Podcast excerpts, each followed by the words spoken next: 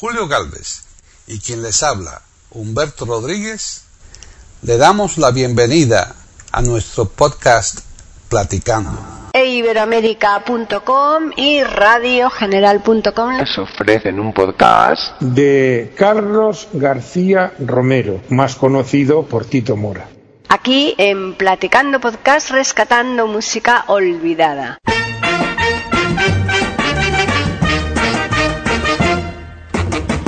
Juraste sincero amor, tus palabras dulces creí. Por entero te di mi amor, tú engañaste a mi corazón. Y no te creo. No, no, no, no, no, no te creo. Y no te creo. Ya nunca más.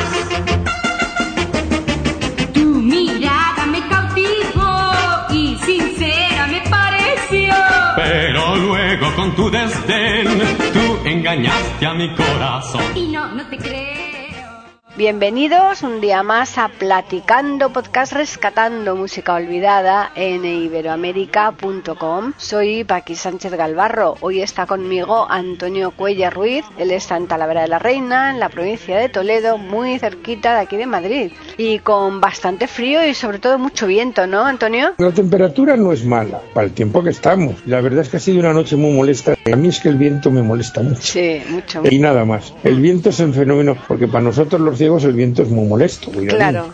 Se mueve los. Y bueno, puedo contar una anécdota que me ocurrió con un compañero que tú conociste, con Alberto Pascual Margoret. Ah, sí. Bajábamos nosotros por Reina Victoria hacia el colegio mayor donde estábamos y tal, pum, pum, pum, pum, pum. Y ese día teníamos un durillo más en el bolsillo. Digo, un durillo, un durillo Mm. Algún era una dinerito, moneda. algún dinerito. Sí, una moneda que era equivalente a cinco pesetas, porque había dos pastelerías durante el camino y claro, a la una de la tarde pasabas por ahí, te daba el tufillo y bueno, pues dijimos, ah, pues vamos a entrar. Total, que ¡pum! viene el olor, dijimos, ah, pues aquí. Entramos, una docena de pasteles. Dice, no, aquí no. ¿Cómo? Que no, no, aquí no. Nos salimos y no se nos ocurrió ni pensar, bueno, entonces esto qué es. Y había pasado eso, una ráfaga de aire nos había traído el olor de la pastelería y nos habíamos metido donde no lo. Pero es que la faena es que la tienda era incolora, inodora e insípida. Porque tú sabes que todas las tiendas tienen un olor característico. Claro, claro. Fruterías, farmacias, Sí, sí, sí. de ropa, de lo que sea. Pero es que no olía nada. Claro, yo diría esto. Hombre, llevábamos el bastón. Ya. Podría haber dicho, no, no, mire la pastelería. Pero yo creo que el tío se quedó tan. a- ¿Estos que, que van? ¿Y esto de qué van? Esto es a lo mejor gastándonos una broma. El viento es una cosa muy desagradable. Muy desagradable Y, porque y además también está constatado y certificado. mentalmente, ¿no? Afecta. Las zonas de mucho aire, la gente está un poquito para allá. Sí, mentalmente afecta, sí, sí. Pero bueno, no hemos venido a hablar No, no, no, no. eh, Hemos venido a hablar de Pues no- Carlos García Romero. Que, que es un español, digo, es un español y madrileño, ¿no? Sí, pero a que no le conoces. Bueno, yo lo conozco porque sé que sé de lo que vamos a hablar, por el nombre, claro. pero por el Pues- nombre jamás lo habría acertado, claro, nunca en la vida. esto ocurre con muchos cantantes. Por ejemplo, Ana Belén. Ana Belén se llama Pilar no sé cuántos. Sí, Y mucha más gente. Bueno, pues Carlos García Romero es Tito Mora. eso es, fíjate. Vamos, cualquier, cualquier parecido con la realidad, pura Sí, coincidencia. Son nombres comerciales, no sé. Sí. Este chico, ya fallecido, no hace mucho, por cierto, nace en 1940 en Madrid. Es hijo de José García Fernández Olaria, barítono, y Ana Romero, soprano. Claro. O sea que estaba claro Menuda escuela tenía en casa. Claro, entonces,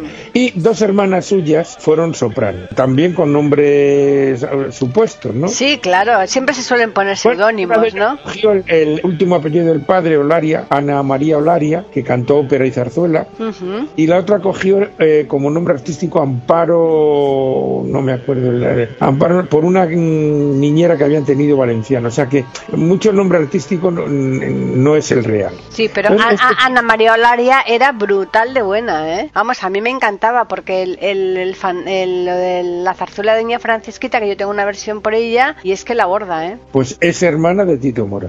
Fíjate. Sí, sí, aquí se descubren cosas muy curiosas. Desde luego. Entonces, Entonces, este chico, mm, pues hombre, está un poco predestinado, ¿no? Claro. Estudió bachiller elemental, que en aquella época eh, no era una cosa muy frecuente. Desde luego, porque todo el mundo ¿Eh? se ponía a trabajar rápidamente, sino en el Claro. campo donde fuera. Mm, eh, Dos años de piano y dos años de solfeo, con lo cual tenía pues una cierta base, mucha más base que muchos de los que abrían la boca en esa época. Desde luego. Bueno, y ahora. Hmm.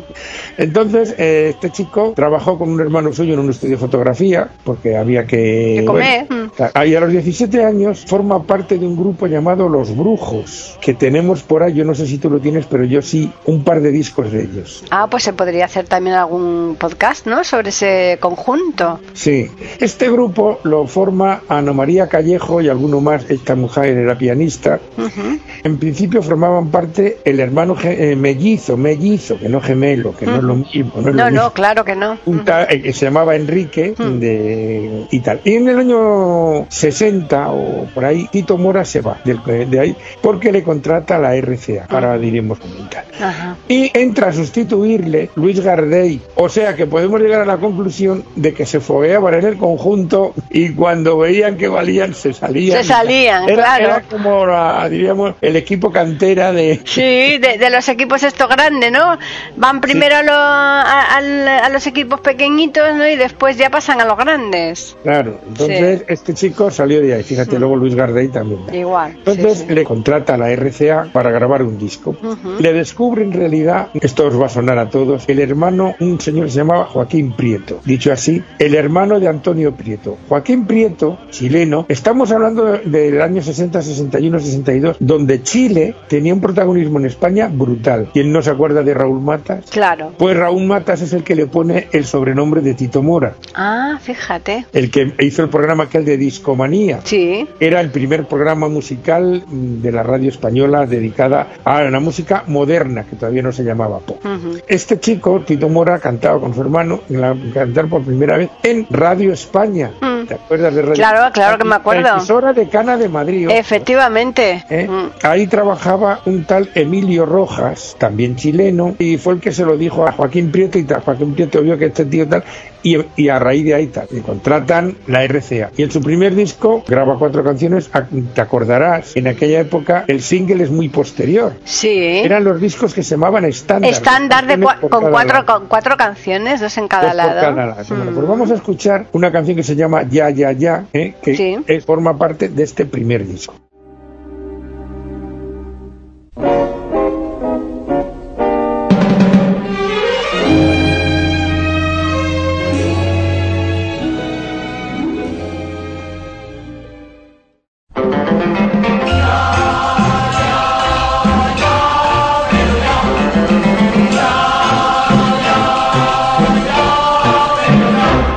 Dime tu nombre, dilo mil veces, dímelo ya, pero dímelo. Di que me quieres, dilo mil veces, dímelo ya, pero dímelo.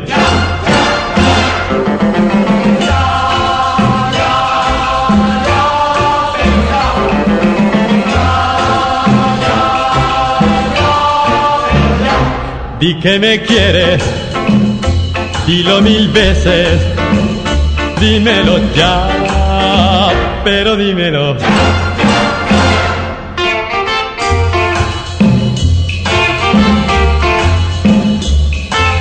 Ya.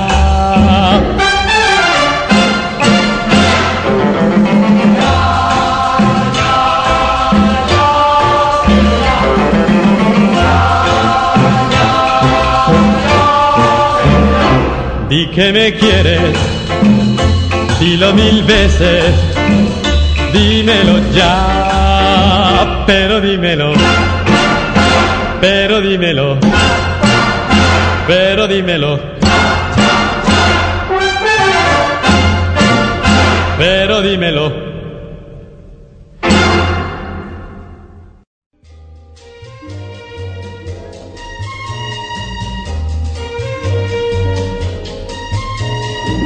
Contigo sí, contigo sí, contigo lograré toda la dicha que se pueda desear. Contigo sí. Contigo sí. Contigo lograré todas las cosas que se puedan conquistar. Este hombre tenía de todo menos paciencia. Porque tenía que ser ya, ya, ya. Desde luego. Como dice, Dios mío, dame paciencia, pero ya. ¿no? Ya, ¿no?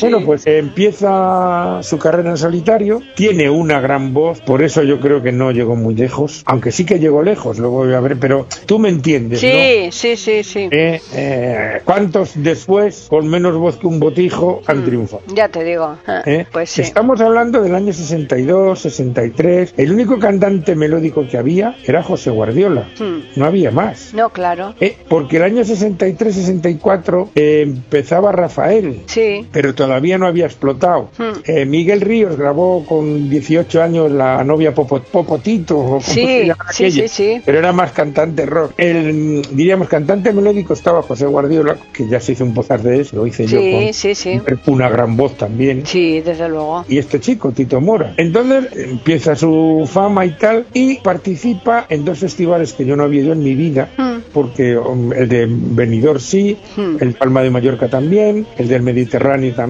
pero es, eh, el de Aranda de Duero y el de Madrid, en los cuales queda tercero. Ajá. Este chico no ganó nunca un festival, ¿eh? que, que, que quede constancia. Bueno, Eh, es que pero- es que esos festivales en la- mayoría de las ocasiones ahí cuando no te mete la política están otros ingredientes que al no margen. de ti, sino de la canción que lleves. Claro, claro.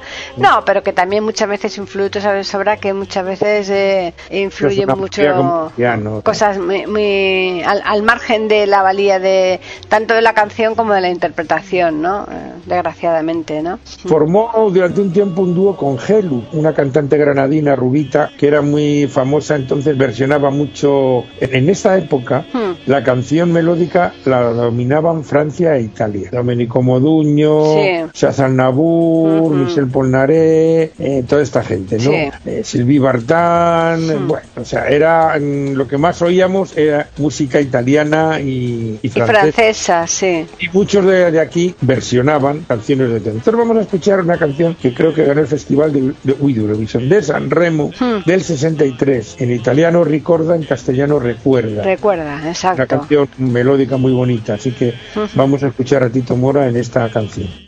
que te llegan al corazón. Tiene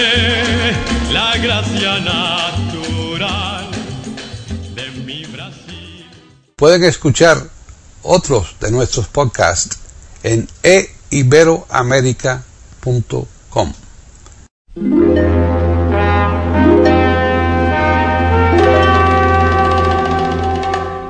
Recuerda, dulce amor mío, recuerda.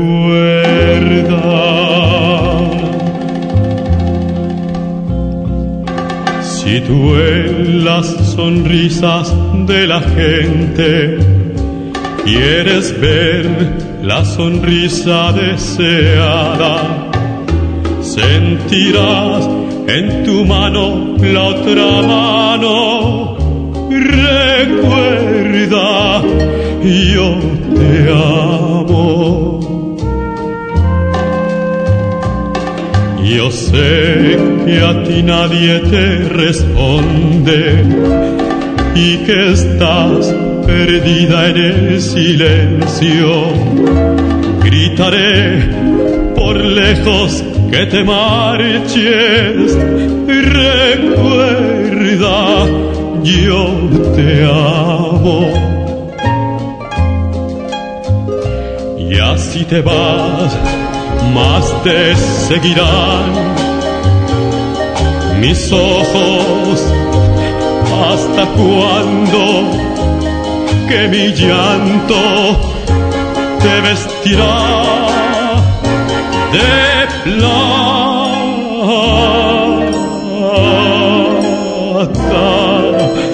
Yo sé que en la noche si estás sola, oirás las palabras que querías habrá quien te coja de la mano.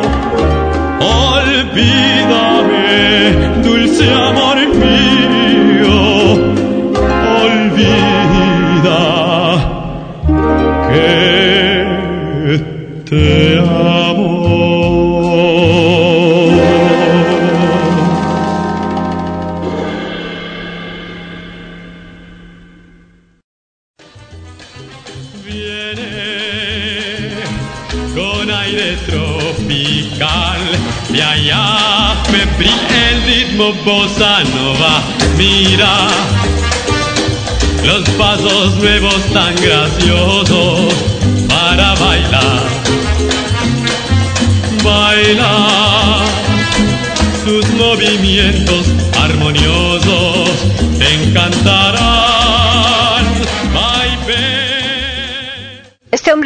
compuso, ¿no, Cuellar? No, no, no, no, no, no, no. Yo lo, lo recuerdo en la primera mitad de los 60. Luego él siguió, bueno, el año 67 se va a Nueva York, pero no se le oyó después. Iremos cuando ya empieza Rafael, cuando ya empieza eh, eh, Luis Gardey, que empieza más o menos cuando él, un poquito más tarde. Adamo también, ¿no? Por esa época. Sí, Adamo, Adamo, por supuesto. eh, Digo a nivel local. Sí. Pues mm, desaparece. La verdad es que tenía una gran voz. Tenía voz de barítono, precisamente. Sí. Tenía voz de barítono. Y bueno, pues a veces no ser lo suficientemente comercial o, o cosas raras que uno Sí. no llega a entender, porque el representante era un tal Emilio Santamaría, ¿eh? que me imagino que sabría de estas cosas y tal. Entonces, este chico hace películas en el año 65 y 66, eh, Dos chicas locas locas, eh, para mayores con reparo, que ahí sale cantando en una sala de fiestas, porque él cantó mucho tiempo en una sala de fiestas que se llama Imperator, o se llamaba por ahí por el barrio de Argüelles. Bueno, también grabó en el año 63, va a Portugal, también va a Venezuela, graba un disco con la RC allí en Venezuela, o sea que se movía, ¿no? Sí. Y en el año 67 se va a Estados Unidos, a Nueva York. Y allí se va a la universidad, o sea, se procura hablar inglés. Y cuando al principio estaba en una sala de fiestas de, digamos, para personal latinoamericano, se llamaba Chateau Madrid.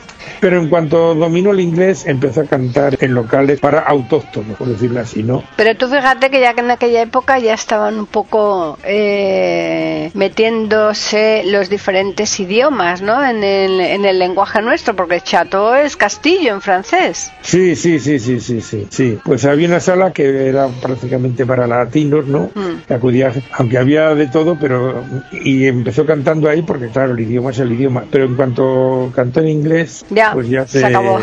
sí. Actuó en el Town Hall de Nueva York, salió en varios shows de estos de personajes famosos, muy típico de ameri- americano. ¿no? Americano, sí, sí, sí. en varios teatros de allí, también en el Henry Miller, en- o sea que mm, tuvo una actividad enorme allí. Hmm. Y allí estuvo hasta el año setenta y tantos. ¿eh? Estuvo- venía aquí de vez en cuando, grababa, pero yo no recuerdo ninguna canción de él después de esto. De esta, ¿verdad? Ujú. Y ahora vamos a escuchar una canción que ganó el Festival de Benidorm del 64, la cantaba un tan Alberto, cantante que no hemos vuelto a oír, yo no lo recuerdo. Hmm. Yo desde luego tampoco. Sí recuerdo la canción y, creo que tengo la versión de él, pero la que se hizo famosa, porque estas cosas a veces ocurren, Sí. fue la de Tito Mora.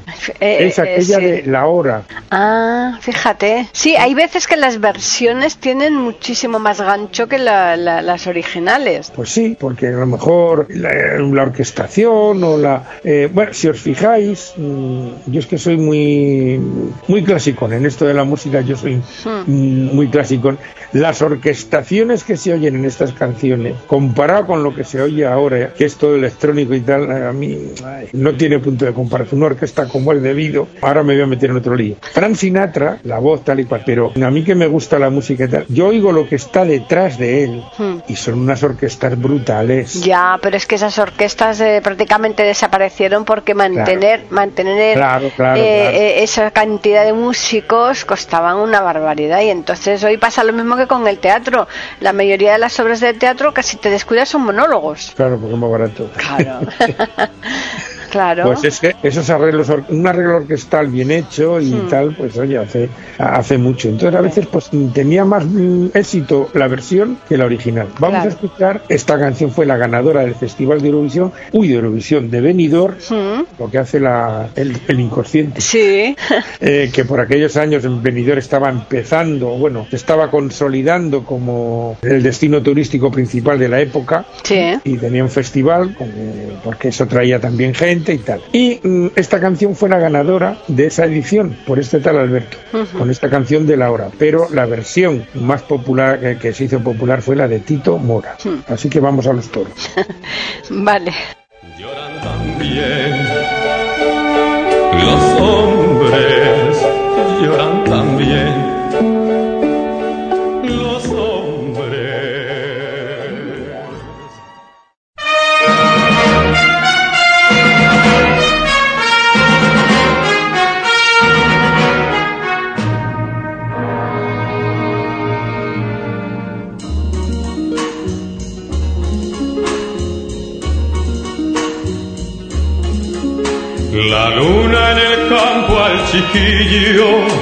con quites de luz le ayudó. Después cuando ya fue torero de su luna se olvidó. Un día esperando la hora en el contraluz del portón. La sombra de un vago presagio se metió en su corazón. Sintió el clarín al llamar clavó sus puñales en él. Buscó sin saber para qué en un cielo de sol a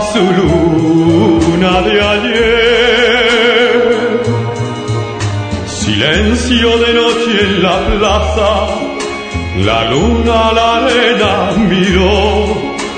Tenía claveles de sangre y llorando se quedó.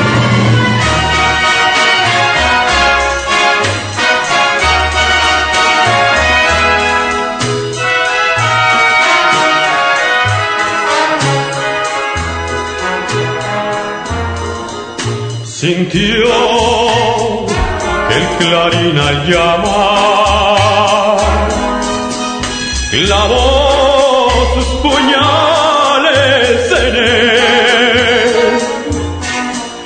Buscó sin saber para qué en un cielo de sol a su luna de ayer. Silencio de noche en la plaza, la luna a la arena miró. Tenía claveles de sangre y llorando se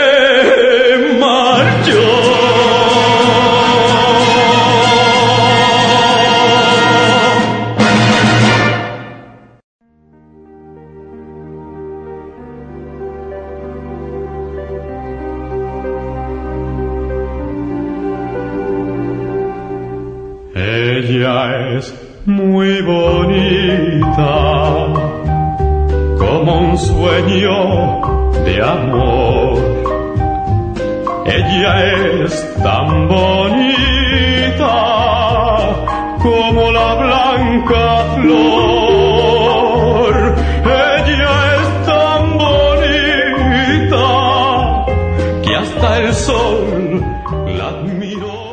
Digamos que tiene su pequeña eh, moraleja la canción, ¿no? Cuando llegas arriba te olvidas de Sí, se te pasa todo el miedo, ¿no? o precauciones, porque miedo yo creo que eso no se pasa nunca. Cuando tienes que salir delante de un tranvía de esos con cuernos. Pero quizá más que el miedo, las precauciones. Y te crees que, y bueno, pues pasó lo que pasó. Este año 64, en enero, ya sabemos que el festival este era en agosto, a finales de agosto, claro, en plena campaña veraniega, como es lógico. Pero este año 64, a principio, en el teatro de lo que fue el Ministerio de Información y Turismo dirigido por Mm. el ínclito señor Fraga Iribar. Ah, mira, el gallego famoso. Sí, acá, eh, mm, fue el que, eh, no sé si ese año, muy poquito antes, no ese año no porque era en enero, muy poquito antes le habían nombrado ministro de Información y Turismo. Estamos hablando de un Fraga con 40 años, ¿eh? O sea, Claro, claro. joven, en, ¿eh? ple- en plena forma. Pues aparte de. Era el Ministerio de Información, o sea, de Censura y Turismo. Pero bueno, hay que reconocerle que impulsó todo lo que pudo el turismo, Mm. fue el que hizo crecer la red de paradores de una manera tremenda y tal, porque él vio que era una de las fuentes de ingreso, o podía ser una de las fuentes de ingreso más importantes de este país. Mm. Pues entrega el premio al mejor cantante español a Tito Mora. Fíjate, o sea que lo que no gana en los concursos, sin embargo, lo, lo, gan- lo gana al reconocimiento. Eh, Claro, es que suele ocurrir. ¿Tú eh, recuerdas a los Beatles en algún festival? Pues no, No, ya está. ¿Y a Frank Sinatra? tampoco. Claro. Etcétera. Sí. Este mismo galardón al mejor cantante extranjero se lo da Enrique Guzmán, Ah, mira. ¿eh? Aquel que formó parte de los Tintos y que luego en solitario también cantó muchísimo, sobre todo versionando canciones norteamericanas. Sí. ¿eh? Supongo que se habrá hecho un podcast sobre él. Si no, le fichamos, ya veremos. Eh, pues sí, habrá que mirarlo, porque claro, ya tenemos 600 y pico, entonces de memoria es muy difícil saberlo. Eso, pero eso con el, yo- con el buscador que tenemos en la página lo miramos rápido Era después. mexicano, ya digo, esta canción pues fue la ganadora y, él recibió este premio en ese año. Hmm. Y luego el año 65, Benidorm gana el premio a la mejor letra con la canción ¿Quién? Ajá, ¿Quién? Ujú. Y no es de las más famosas. No, por eso. Durante esta época formó un dúo con Gelu, como ya he dicho, Sí. que no duró mucho, pero bueno, tuvo éxito. También hubo éxito sentimental, aunque Ya. luego lo dejó y tal. Lo que pasa Eh, es que esas cosas, en cuanto que se interrumpe el sentimentalismo, se tropea también la parte, Sí. El otro Suele- acuerdo, ¿no? Suele ocurrir. Vamos a seguir con su vida, va a Estados Unidos hasta el año 76, yendo y viniendo, pero luego ya se afinca en Madrid, iba a América, pero muy esporádicamente. Y en el año 92, fíjate qué curioso, ¿eh? Le ocurrió lo que a Rafael, le tuvieron que hacer un trasplante de hígado. Curioso. Ya, y tanto. ¿Eh? Sale adelante. Y el año 96, bueno, él había montado un negocio también de joyería entre Estados Unidos y aquí. Participó en la campaña de Richard Nixon Sí. en el año 72. Ujú. ¿eh? Para que ya sabemos cómo acabó esta segunda etapa de Richard Sí, Nixon. porque- luego. Pero él mantuvo la amistad con Tito Mora. Todos los años le mandaba una postal Anda. en Navidad. O sea que la verdad es que el personaje de Nixon a mí me trae muy pocas simpatías, pero bueno. O sea, él estuvo muy integrado con Estados Unidos. Es lo que es y nos guste o no. Y tal. Y en el año 96 graba su último disco que le hacen, pues por ejemplo, Pedro Ruiz, Augusto Algueró, uno de los del dúo dinámico, Emilio José, toda esta gente le hacen canciones. Y todas van encaminadas, Miguel Ríos, van encaminadas un poco a, a un canto a la vida, porque un trasplante es una resurrección. Claro. ¿eh? Y bueno, pues sigue con sus actividades y tal, y muere de una enfermedad pulmonar, o sea que lo del hígado funcionó, Sí.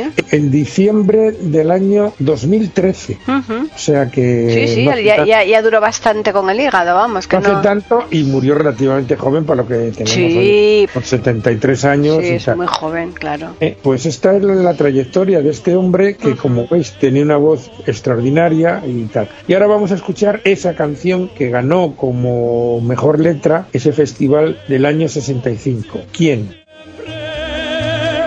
donde nadie venció. Contigo sí,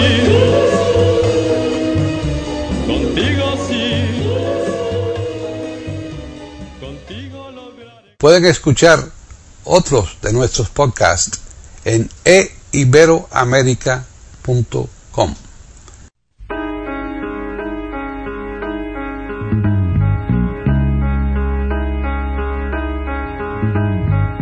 ¿Quién no guarda en su pecho un recuerdo de amor? ¿Quién no lleva en su alma un oculto dolor? ¿Quién no finge que ríe y lo que hace es llorar? ¿Quién a veces no siente el afán de rezar. Yo guardo en mi pecho recuerdos de amor yo guardo en mi alma callado un dolor. Yo al fingir que río escondo un pesar y ya solo quiero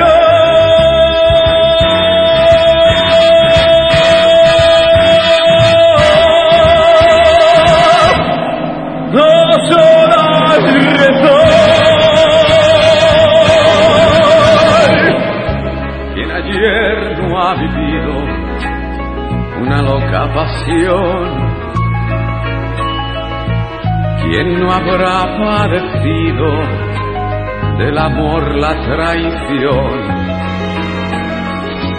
quien jamás ha llorado una rota ilusión.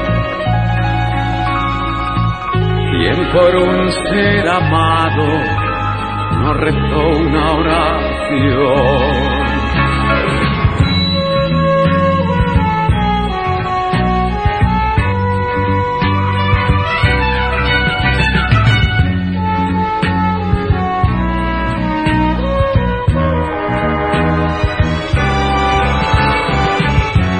Al fingir que río escondo un pesar y ya solo quiero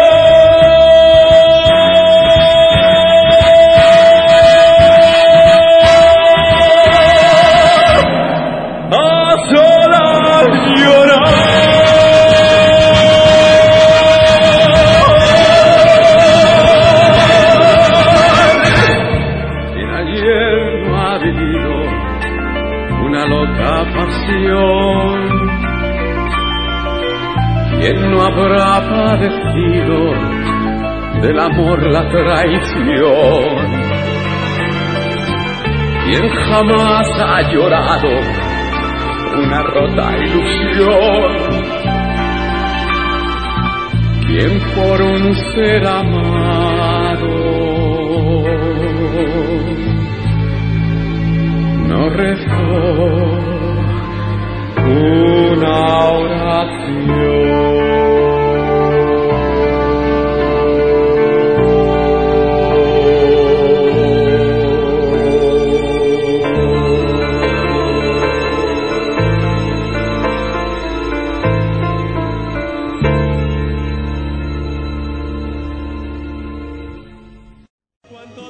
mundo tú me puedas pedir, con otro no, contigo sí, con otra no, contigo sí. La verdad es que ha estado muy bien, muy bonito el podcast con Tito Mora, con el madrileño Tito Mora, que mm, vamos, eh, para mí te digo que me ha eh, sorprendido eh, saber de dónde, la- de dónde provenía, ¿no? La familia, ¿no? Vamos, los Ola- o- o- Olaria, vamos, es que lo Sí, menos sí. que me podía imaginar yo es que tuviera algo que ver Ana María Olaria, que fuera hermana de este hombre, francamente, y que tuviera esos padres así también con ese eh, estilo, ¿no? Cantando los dos, tanto la madre como el padre. O sea que eh, es lo bueno que tiene este programa de Platicando, ¿no? Que traemos a gente. Sí, eh, y descubres cosas que no conocías. Claro, claro, gente que, que ya, mm, pues mm, desgraciadamente no están con nosotros, pero que nos han dejado su producción musical y que sabemos, pues eh, gracias a, a la información que se van dando, pues muchas cosas que, que desconocíamos por completo, vamos. Bueno, este hombre también del año 64 o por ahí, Mm. él había hecho la mili en aviación. Ajá. Bueno, estamos hablando ya hace el año 60, 61 más o menos, por esa época. Hmm. Y el año 64 por ahí, mm, o 65, dice que se va a tirar en paracaídas. y estuvo ensayando y tal, se tiró en paracaídas y luego se compró una avioneta, o sea que le, le debió entrar el gusanillo de la aviación. ¿eh? A mí, por ejemplo, lo que me sorprende es que este hombre no fuera al Festival de Eurovisión, por ejemplo, ¿no? Sí. ¿eh? porque eh, el año 63 mm, participó un tal Balaguer que yo no lo había oído en mi vida ¿En la Eurovisión? en la Eurovisión. sí. Ah, yo tampoco me O, o en el suena. 63 o en el 62, en el 62 quizá, porque en el 63 me parece que fue Guardiola con una canción infumable también, y luego en el 64 fue, hay que hacer un podcast de ellos, de los TNT, Ah, ajá. también habrá que ve- averiguar. Habrá que averiguar si tenemos algo hechos. Mm, No sé por qué me da que no. No, este seguramente trío, no. Este trío, que por cierto eran de Uruguay, y por ahí, no sé si todos o, gra- o gran parte de ellos, tuvo aquí mucho en la primera mitad de los años 60. Era, pues, esos dos chicos y una chica. eh, fueron anteriores a los tres sudamericanos. Bueno, en cierto modo hubo un momento en que coinciden. Lo que pasa es que coinciden cuando los tres sudamericanos todavía no estaban, pero no de, porque los tres sudamericanos, con aquello de Cartagenera Morena, Sí, para mí creo que es el arranque Sí, la que le lanzó. Ah. Sí. Pues bueno, como veis hay mucho donde expulgar. hay mucho, de mucho. esta época. Sí, hay De esta muchísimo. dorada época de la música, Desde que es luego. cuando empezamos a salir de, del flamenco, la copla y lo, Ah. y lo mm, no voy a decir cutre porque la copla es un ejemplo musical tremendo, Hmm. pero bueno, cuando empieza la variación, por decirlo de alguna Sí, manera. darle variedad. Y después ya más adelante, pues entonces eh, es cuando empezamos a, a imitar a los ingleses, ¿no? Eh, Pero sí. bueno, es lo que hay.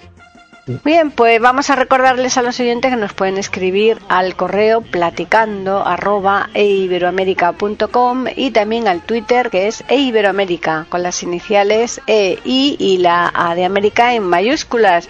Y Antonio, ahora ya prepara el siguiente. Sí, ¿eh? sí, ya Entre cojo la todo esto. pico para irme a...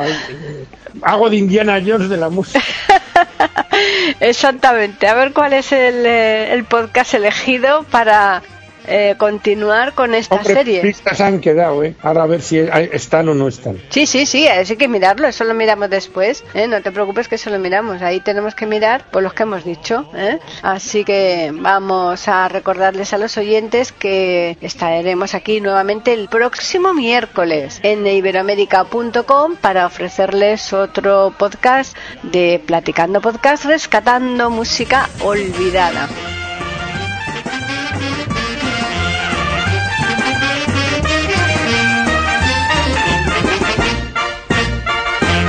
Y no te creo, No, no, no, no te creo. y no te creo, ya nunca más. Y no te creo. Y no te creo, No, no te creo. ya nunca más.